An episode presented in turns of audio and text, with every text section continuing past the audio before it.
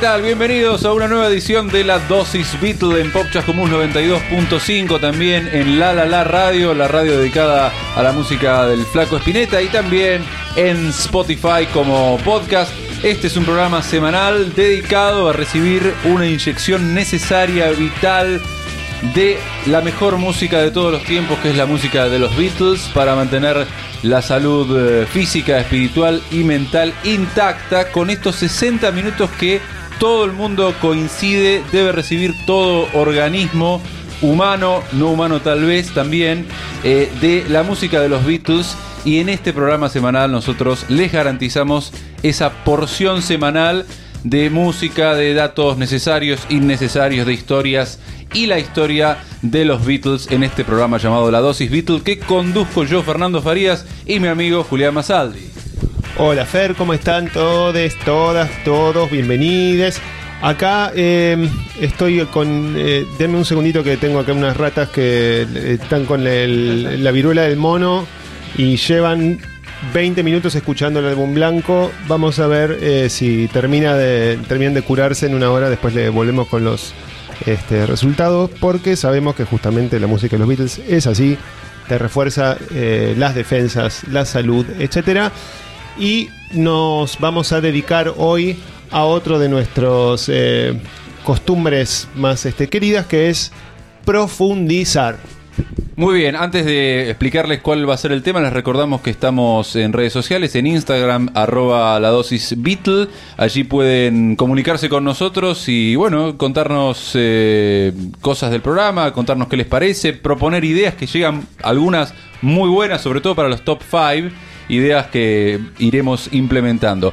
Hoy, y como saben, nos gustan mucho los lugares comunes de radio, tenemos un programón no, pero hoy eh, realmente es un programa especial porque estamos haciendo por primera vez, después de un año en el aire, vamos a tener un invitado para hablar de un tema. eh, este es uno de los programas también un- que yo personalmente quería hacer hace tiempo, que era hablar específicamente de los 60, ¿no? Esta década de la cual los Beatles son, uno no puede dejar de asociar, son símbolo. Y queremos hablar del- de los 60 como, como símbolo, como ícono, como periodo histórico, eh, todo lo que representa, ¿no? Y, y para eso tenemos eh, a un invitado que es, bueno, es un amigo, eh, de hecho está detrás del, bueno, de, conocer a Juli. Nosotros nos conocimos por intermedio de, de Eternautas, una, una empresa que se dedica a hacer tours eh, históricos eh, en Buenos Aires. Juli y yo fuimos guías de, de esa empresa. Allí nos conocimos hace más de 15 años. Y tenemos hoy en el programa a uno de los fundadores de Eternautas, que es historiador y por eso lo invitamos, que es Lucas Rentero. Bienvenido, Lucas, que además es oyente de la dosis. No, no solo soy oyente, tengo todas las dosis dadas.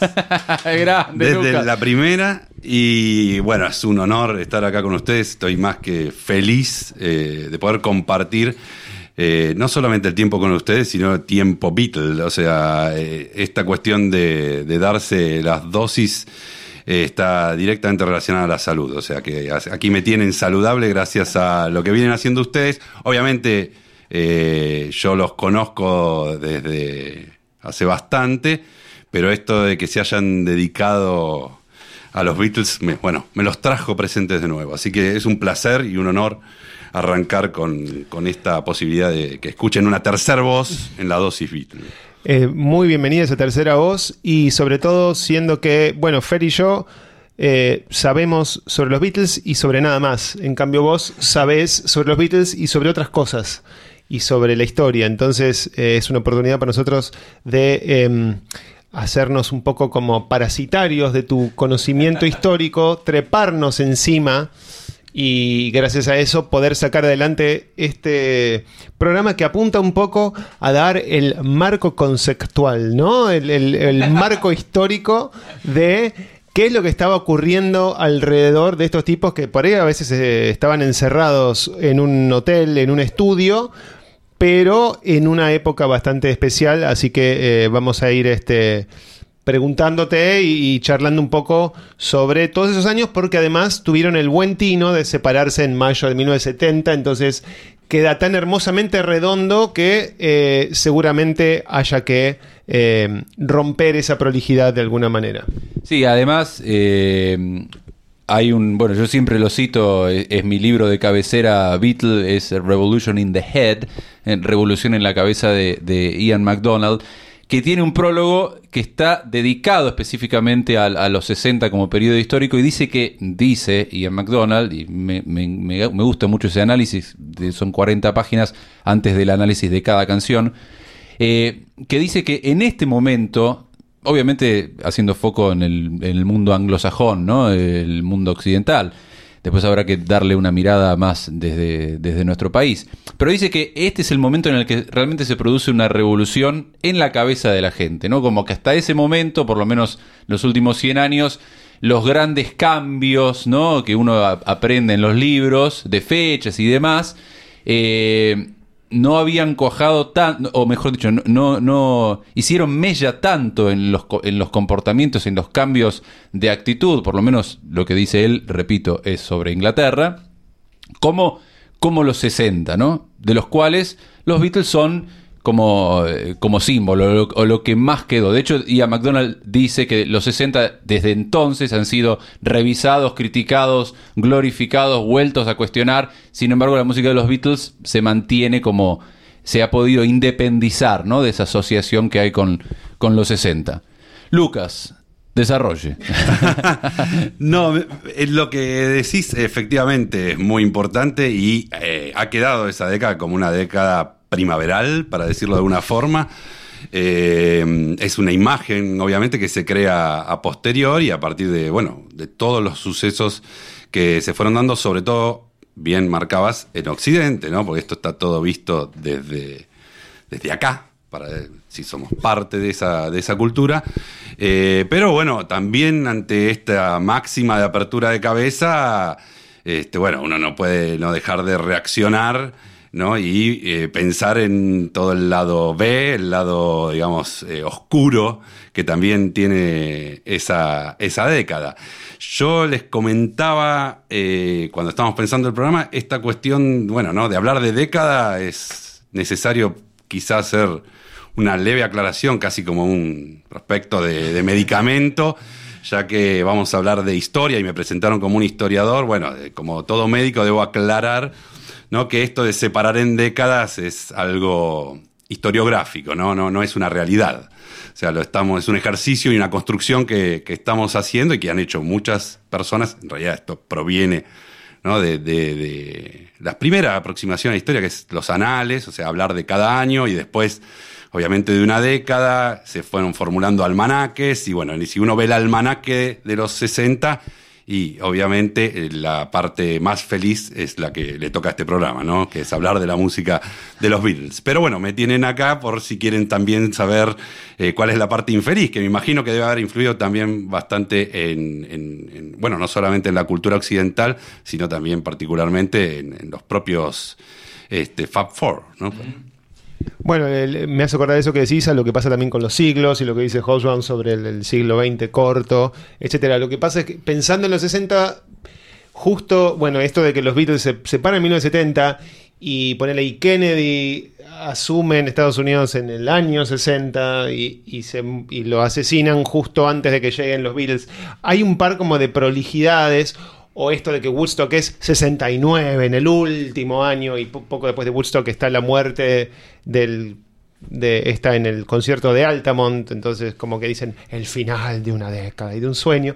Entonces hay como una- un relato que tiende a eh, como mar- marcar unos límites como muy prolijos, ¿no? En, bueno, la llegada a la luna, que también generó toda una cosa esperanzada, también es julio del 69, entonces hay como una cantidad de, de- de- cosas que parecen querer decir, los, los si tiene el 6 delante es un año que tiene estas características, si tiene un 7 delante ya es otra cosa y estamos en otro momento.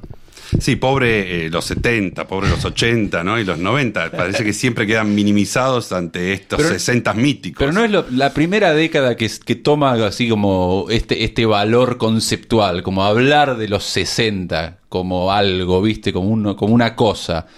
No, no, no son los 60, ¿no? bueno, Desde porque entonces. desde nuestra cultura es muy rescatable, ¿no? Todo, todos estos sucesos de los que, de Claro. los que estamos hablando. eh, y, y efectivamente su- sucede que la visión contemporánea, la visión que se va generando a posteriori, es la que va eh, seleccionando.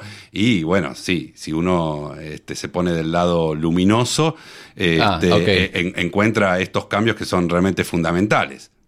Bueno, vamos a escuchar la primera canción eh, que estábamos tratando de decidir cuál es la canción que, que- la escuchás y mirás los 60.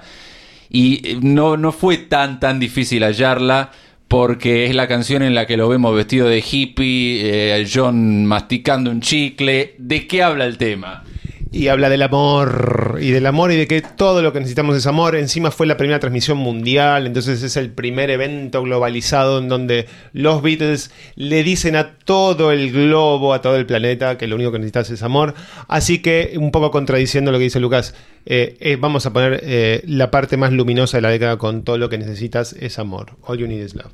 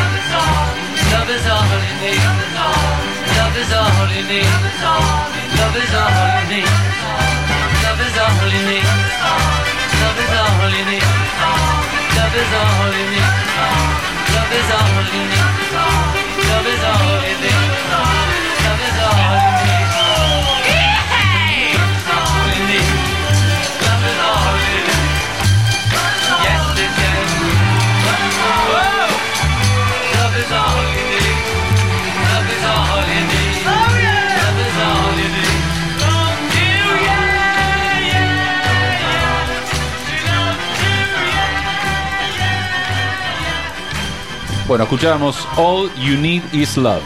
Sí, nuestra, eh, el hombre llegando a la luna, digamos, eh, en, en nuestro universo Beatle. para- Claro, claro, claro, claro. Y, pero bueno, eh, vos estabas eh, poniendo, relativizando entonces esto, esto de los 60, pero hay efectivamente cambios. Lo, lo que de- no, no pude profundizar en lo que dice McDonald en la introducción sobre la revolución en la cabeza, pero hay una cosa que me pareció re gráfica en ese prólogo que dice, por lo menos en el Reino Unido, al momento de que de explotar la Beatlemanía en usos y costumbres, en cuestión de represión, de, ignorancia sexual, de prejuicios, la sociedad en general, y lo repito, mm, mundo anglosajón, Inglaterra, eh, mundo occidental, no había cambiado mucho en su cosmovisión y en sus comportamientos sociales y familiares desde fines del siglo XIX.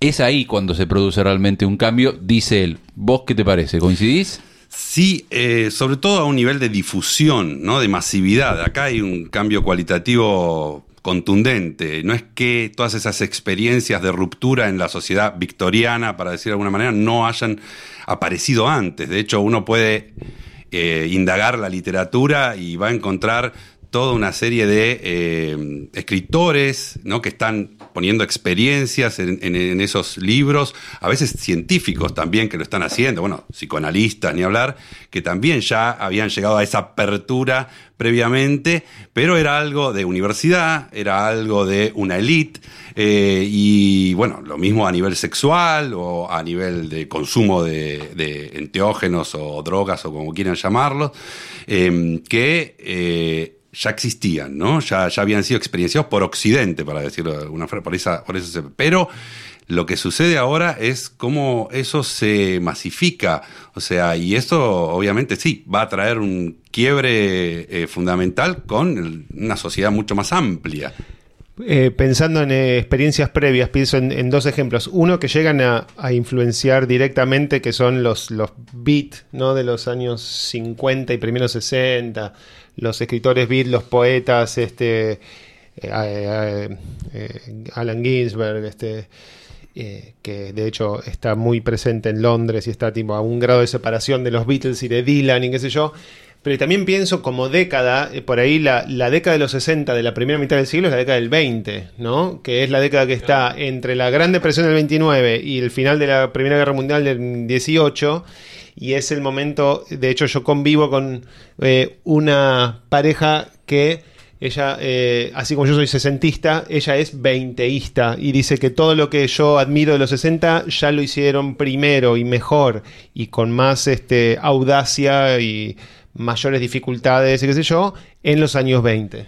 Sí, pero eh, acá lo que decía Lucas, que hasta entonces esos cambios se habían producido en pequeños círculos académicos, bohemios, artísticos, literarios, uno, los 20, vos pensás medianoche en París, eso es una élite. En los 60 realmente se produce un cambio en el seno de casi toda la... Nace la idea de... Ya había aparecido en los 50, pero en los 60 explota la cuestión de los adolescentes. Tenés una persona dentro de cada hogar que es un individuo diferente y que quiere ser diferente a, a- sus padres. Yo no sé si esto a nivel generacional y tan general sucede en, en- en- décadas posteriores. Por eso los 60 tal vez son tan glorificados y mitificados. Porque me parece que es súper masivo y pasa en- a nivel, acá en Argentina, eh, completamente, me narra mi, mi propia familia, mi, mi- mi viejo y mi vieja sobre sus experiencias y son similares a lo que a lo que veo y leo de, lo- de- de los 60. No es que, no, no, eso era de una élite. Ellos realmente vivían, lo, vi- lo vivieron así,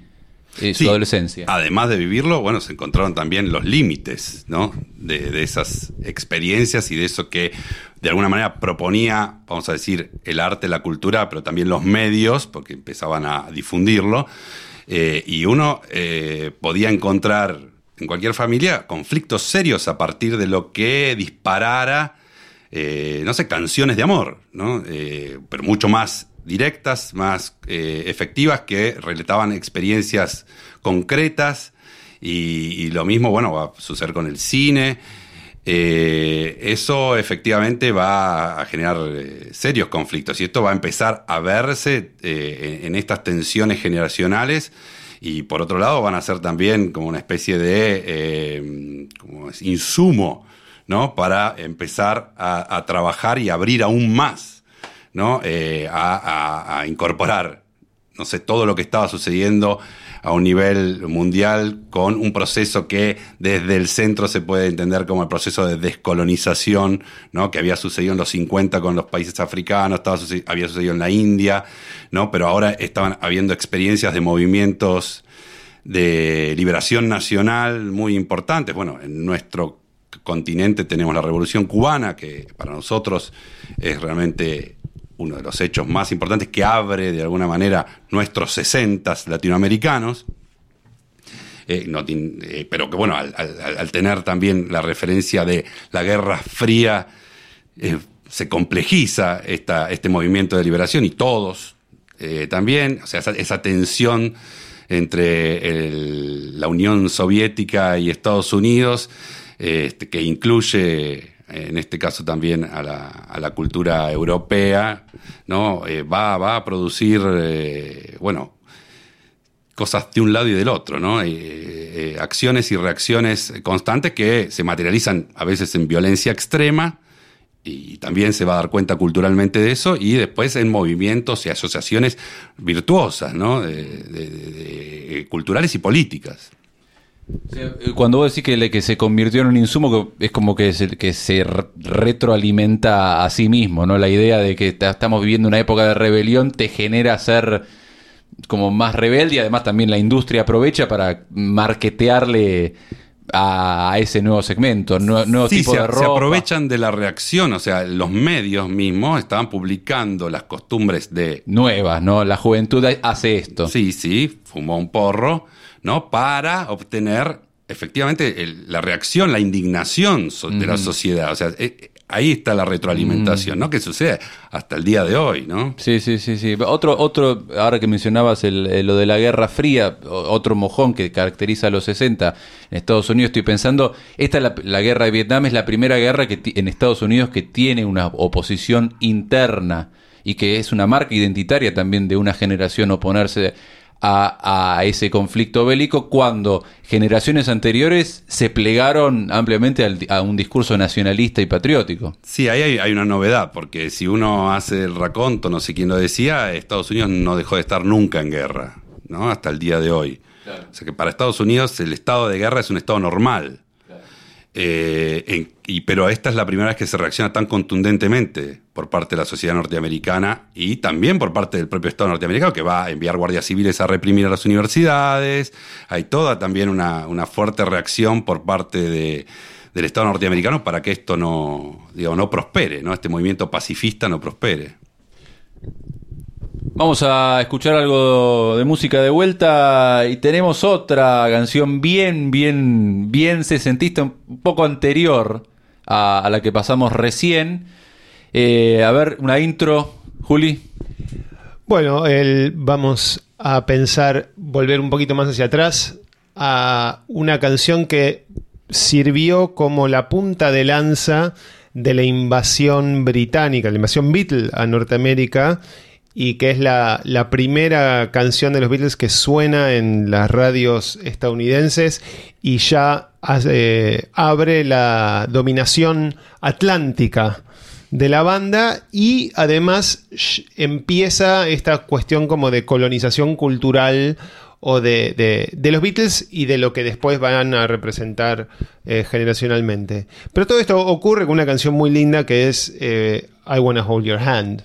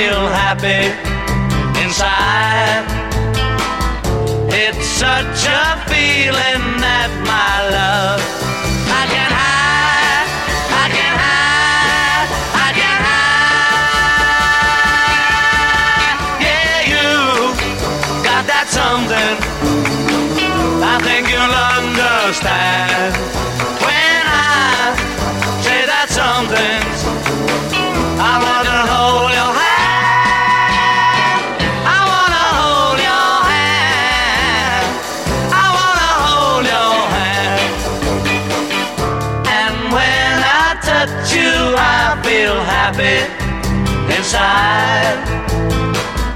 It's such a feeling that my love I can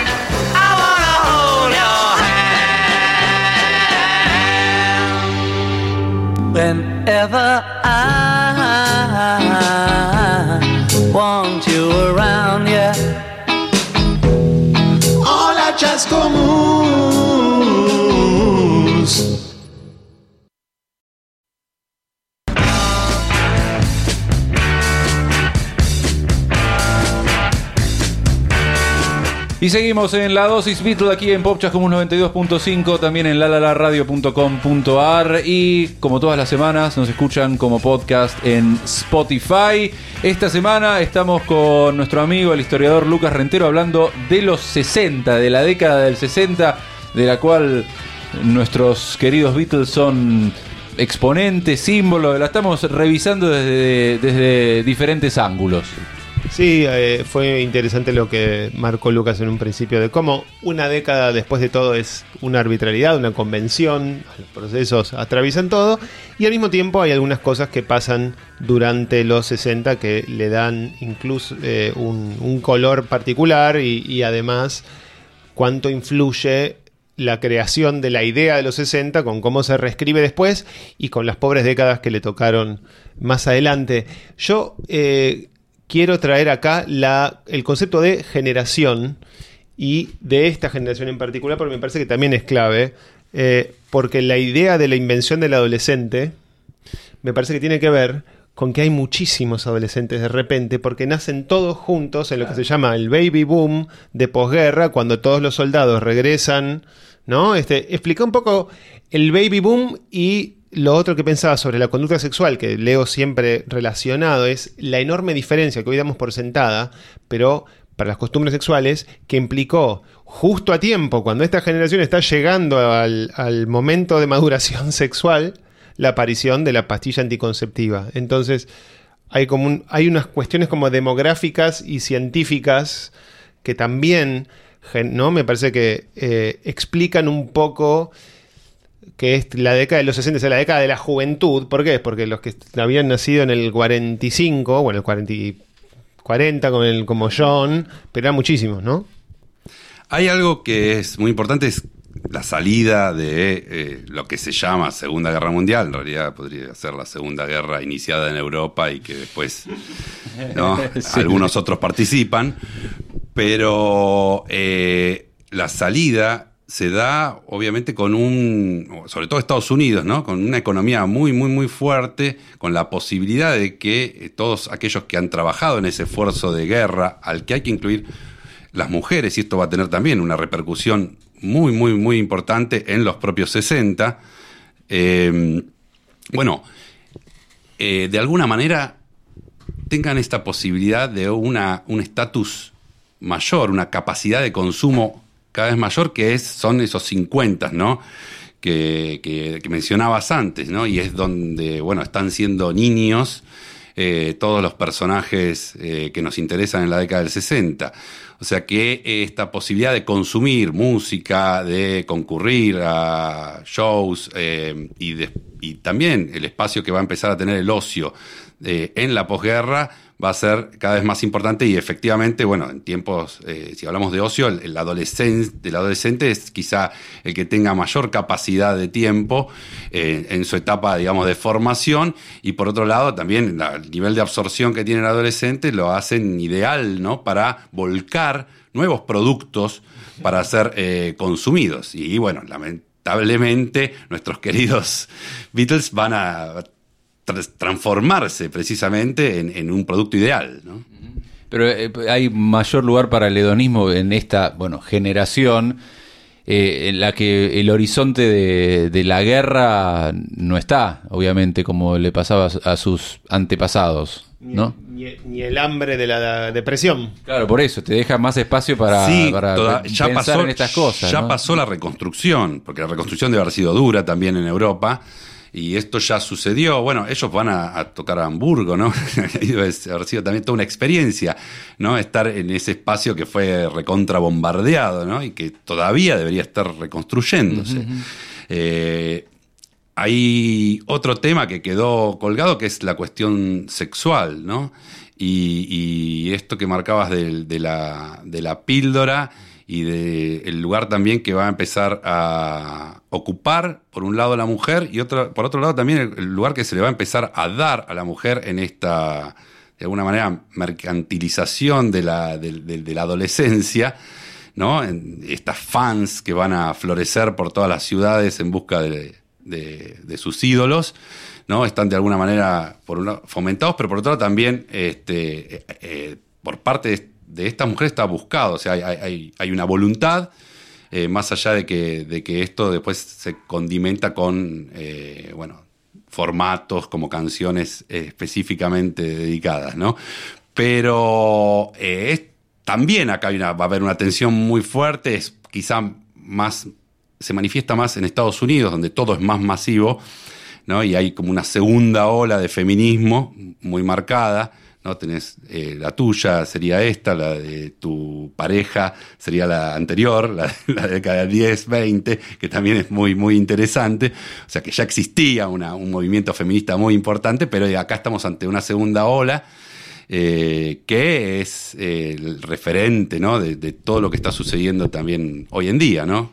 con, con el, lugar de la mujer y, lo que se llama, bueno, la búsqueda del fin del patriarcado, que en los 60 tiene un capítulo fundamental. Bueno, vamos a escuchar algo, algo de música, a ver qué podemos poner ahora bien sesentoso. Lucas, ¿alguna sugerencia? Bien sesentoso. Bien sesentoso, bien que, te- que pienses, pensemos 60 de Beatles, tema bien década. O alguno favorito tuyo. ¿Por qué no? Estás en el programa. No, Primer bueno, invitado de la dosis. ha- Hay un tema que eh, repetiría, digamos, de alguna forma la, la sentencia del primero, pero no es un hit, no está, eh, no es tan conocido. Pero a mí me gusta particularmente porque tiene un, como un solo de guitarra que desaparece, que está cortado, que es algo que también pasa, creo que en una canción de Hendrix. Eh, este, em, creo algo Little Wings se llamaba, no, no, no recuerdo, sí, este, que como que me deja siempre con, con- con ganas de más, Sí. que es el The World.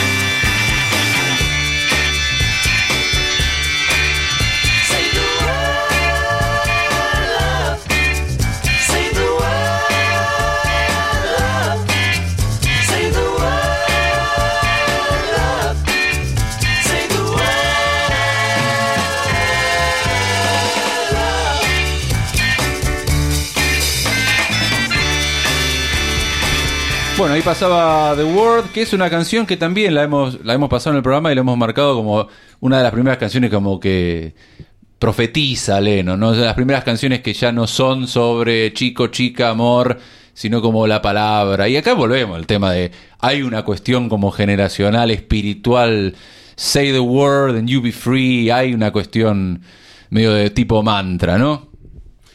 El- ya para esto es en el 65 eh, cuando sale The Word que eh, habla del amor como concepto abstracto ya no sobre- entre un chico y una chica sino como de actitud hacia el mundo no y en eso ya están demostrando por un lado a estar un poquito adelantados a lo que va a ser el proceso más generacional general y por otro lado, a esta altura ya llevan un año desde que se reunieron con Dylan en un hotel y probaron eh, su primer porro, con lo cual seguramente esa, esa eh, revolución en la cabeza que decías ya esté empezando a ocurrir en, en los Beatles y en Lennon en particular.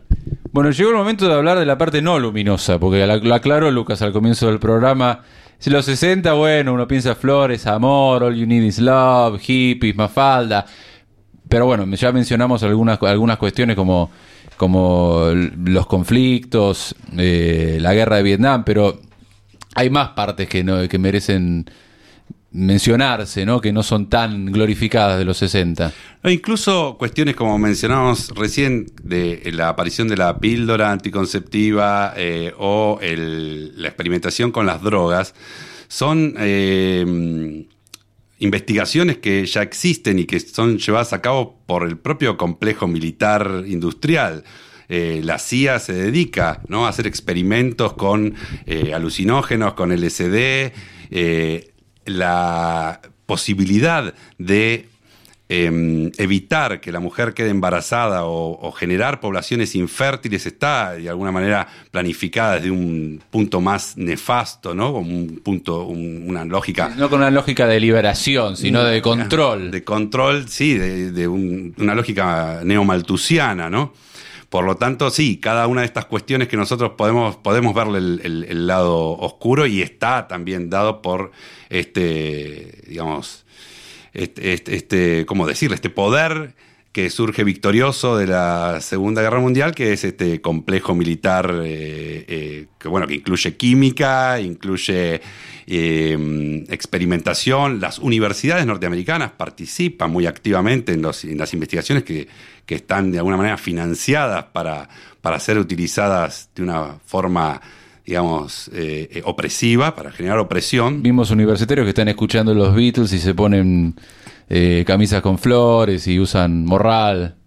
No, no sabría decirte. No, en la universidad, bueno, hay, una fuerte tensión, ahí va a haber una fuerte tensión entre tecnócratas muy duros que están en, investigaciones y otras, otros personajes que están en lo mismo, o sea, investigando, pero digamos, en un sentido de ampliar el conocimiento eh, a un nivel más social. Nosotros son investigaciones más puntuales para obtener tecnologías que puedan ser utilizadas de diversas formas, ¿no? Después vemos que el mercado puede usarlas de otra, eh, los militares la usan de otra, los, los servicios secretos la usan de otra.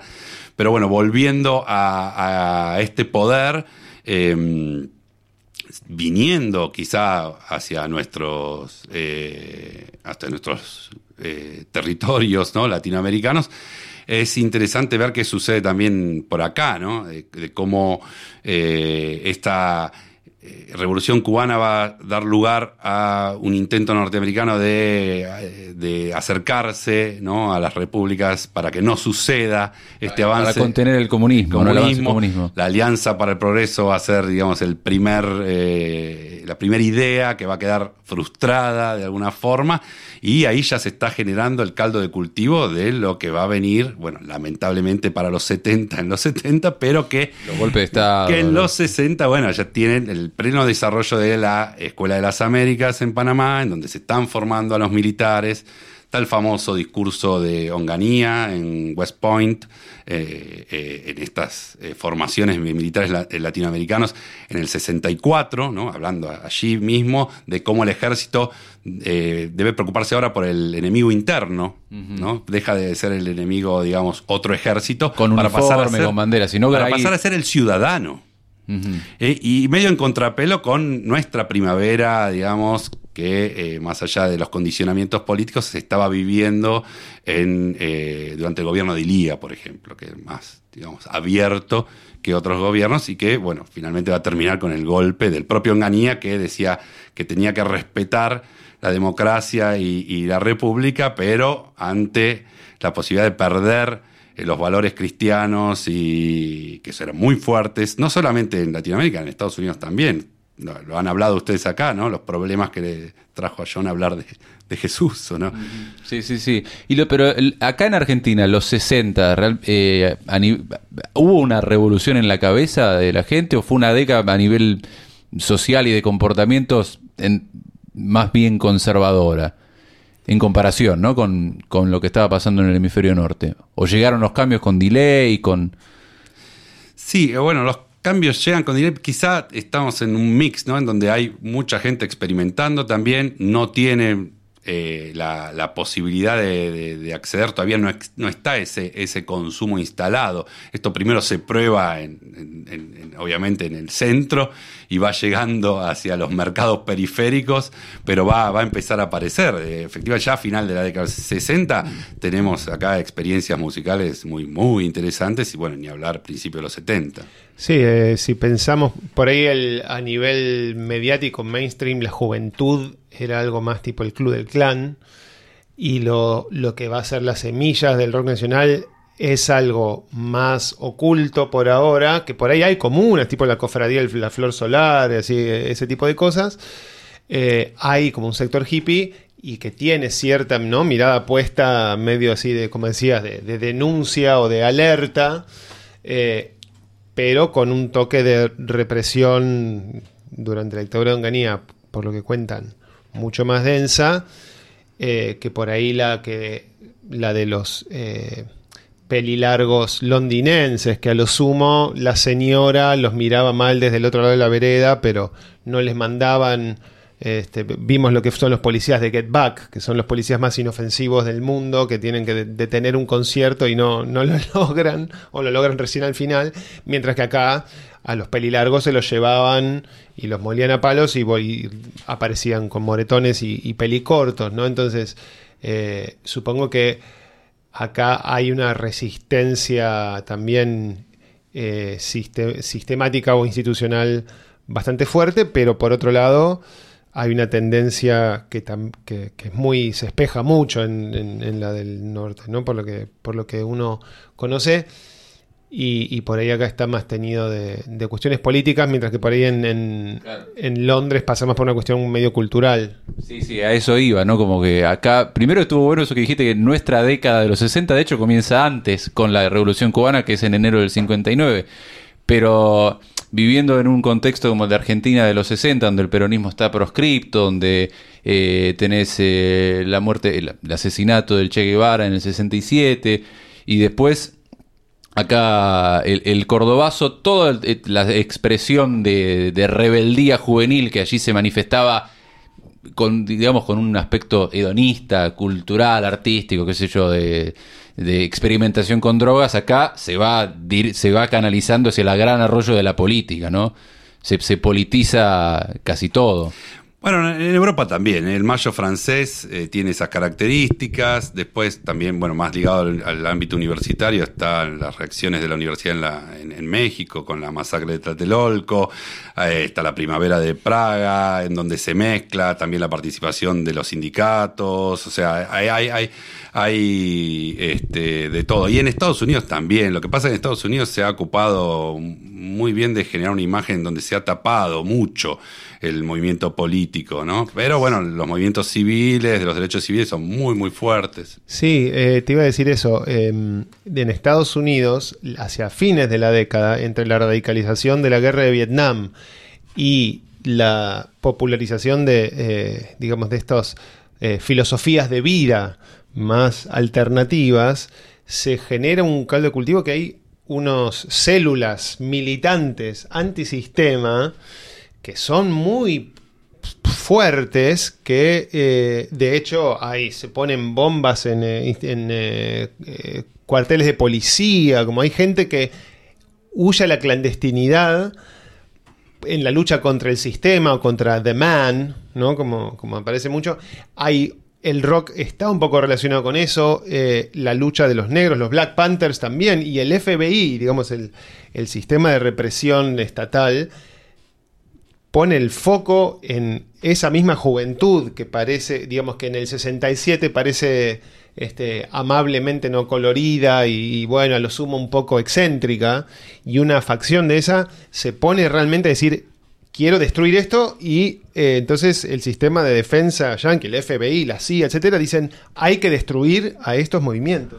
Ojo, esa generación colorida excéntrica que tiene representación en los Beatles, cuando llega la hora de tributar, tiene también su reacción. Vamos a escuchar algo al respecto. Let me tell you how it will be. There's one for you, 19 for me. Cause I'm the tax man. Yeah, I'm the tax man.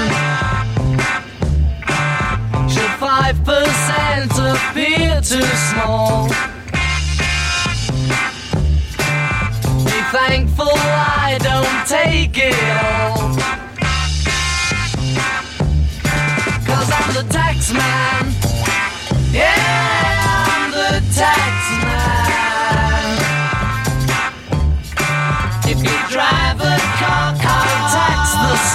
If you try to sit,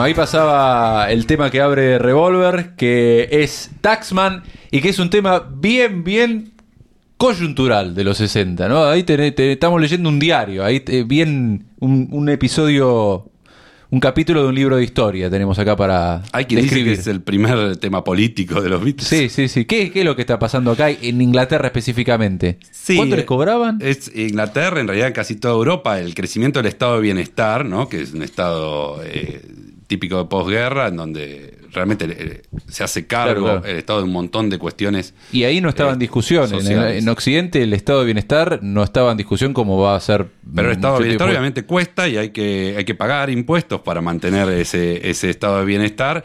Y obviamente era un, eran impuestos progresivos, ¿no? Estamos hablando del gobierno de Harold Wilson, del Partido Laborista. Eh, Taxman, Mr. Wilson, ese. Exactamente, y esto le, le va, a- lo, bueno, supongo que lo llevó a George a reaccionar, ¿no? Eh, porque a medida que más dinero te ingresaba, más dinero tenías que poner en, es- en ese estado. Sí, pero era, era, era un porcentaje altísimo, no me acuerdo ahora, pero era... Sí, el, eh, dice, eh, de hecho, en la letra, eh, son 19 para vos. Eh, ¿Cómo es este? Voy a decirte cómo es. Hay uno para mí, 19 para vos. O sea, era efectivamente eh, 90. No, ¿Qué es? ¿Qué sea? 95%. Por eso, bueno, después los Rolling Stones se van a ir a, grabar a, Francia, muchos se van a grabar a Estados Unidos, artistas ponen domicilio. Bueno, ahí comienza el tema de los paraísos fiscales y lo cambiar los domicilios para, para no pagar impuestos. Pero bueno, en aquel momento, entonces, el, el estado de bienestar, que es un estado donde se cobran muchos impuestos, pero te garantiza un cierto nivel de, de- de igualdad y acceso a servicios básicos como educación, salud, eh, mucho empleo público también. Esta es la orden del día en todo Occidente. Inclusive Inglaterra y Estados Unidos, que hoy, hoy uno ve en el año 2022, te parece risible pensar estado de bienestar eh, en, en Estados Unidos e Inglaterra, pero en aquel momento era la norma. Hoy, sería visto casi como socialismo eh, para combatir el comunismo, digamos que estaba combatiendo al mismo tiempo el comunismo de, de- de la Unión Soviética. Lo otro que quería decir es que mientras George se queja ahora que le toca pagar, su padre, que era conductor de- de un colectivo para una escuela pública, eh, la mamá de Paul, que es enfermera en un hospital público, John y Paul van los dos a institutos de arte, que son una institución nueva, ¿no? Que se crea este, posguerra para darle cabida, hacer algo con todos esos jóvenes de la clase obrera con algún tipo de que no quieren ser mecánicos o torneros o albañiles y bueno, hay que mandarlos un poco y de ahí salen toda una brillante generación de artistas británicos de esas escuelas creadas como parte del estado de bienestar, pero claro, después a George le toca estar no del lado del que recibe, sino del lado del que aporta, y ahí ya no le gusta tanto. Hay que ver también qué es lo que le dijo el contador, ¿no? Que estaban pagando de impuestos, los números siempre fueron una debilidad del, del grupo y más allá de eso es interesante, bueno, es una reacción que no sé, creo que en la discografía de los Beatles no, pero después en carreras solistas hay otras reacciones que apuntan un poco más al, al mercado, más directamente. Todavía aquí bajo el nombre de los Beatles este, era más fácil pegarle al Estado que, que al mercado. Pero acá es el mismo George que después está cantando con instrumento con cítaras, ¿no? de paz y amor. No hay, con- no hay contradicción acá, o contradicción es parte misma de, de ser un artista pop. No, bueno, sí hay contradicción porque es, es, eh, eso, eh, la tributación es compulsiva, ¿no? La otra es una elección Claro. personal. Claro. Bueno, y eh, en cuanto al a- a el impacto en, en nuestra sociedad, ¿no? Tanto argentina, occidental, como quieras.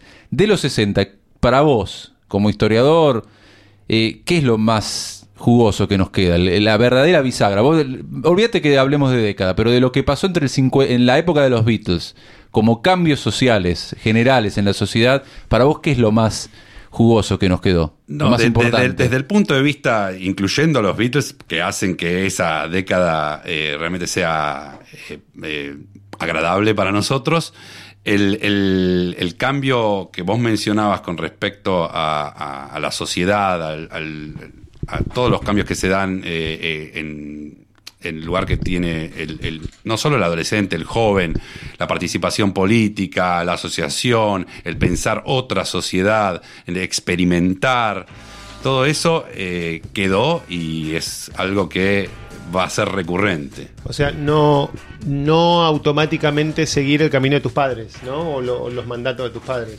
De tus padres, de la iglesia, de, de la sociedad en general, de la escuela, eso, del propio eso- Estado también. Eso se lo debemos a los 60, lo firmás. Sí, sí, esa capacidad crítica y esa, esa acción también. No, solo, no, no solamente pensar, sino hacer.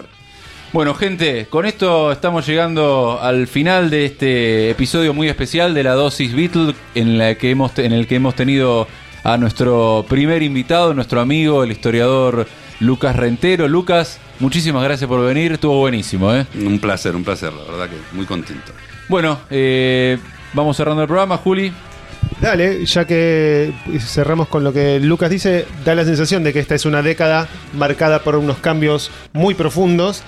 Hay una palabra para eso y hay una canción para esa palabra. Así que hasta la vez que viene nos despedimos y los dejamos con una Revolution.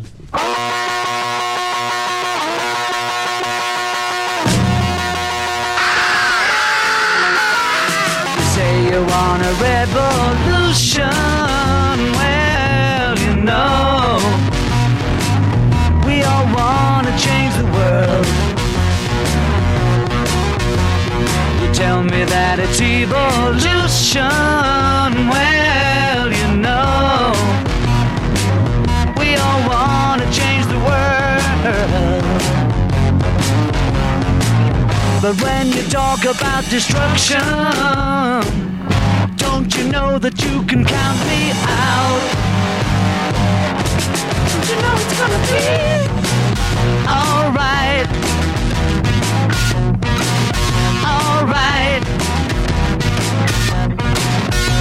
You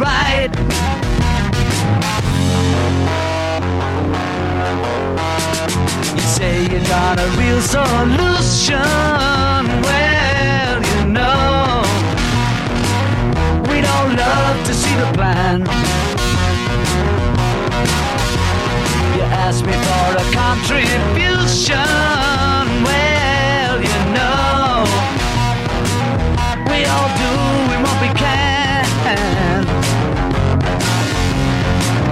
But if you want money for people with minds that hate, all I can tell you is, brother, you have to wait. Alright. Alright. Alright.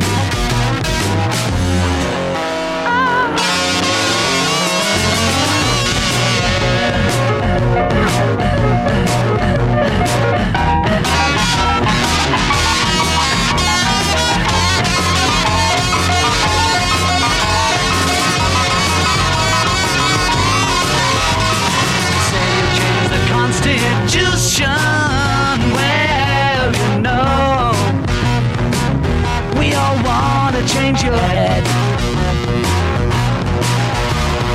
tell me it's the institution. Well, you know, you better free your mind instead. But if you go carrying pictures of Chairman Mao, you ain't gonna make it with anyone anyhow. You know it's gonna be alright. Alright.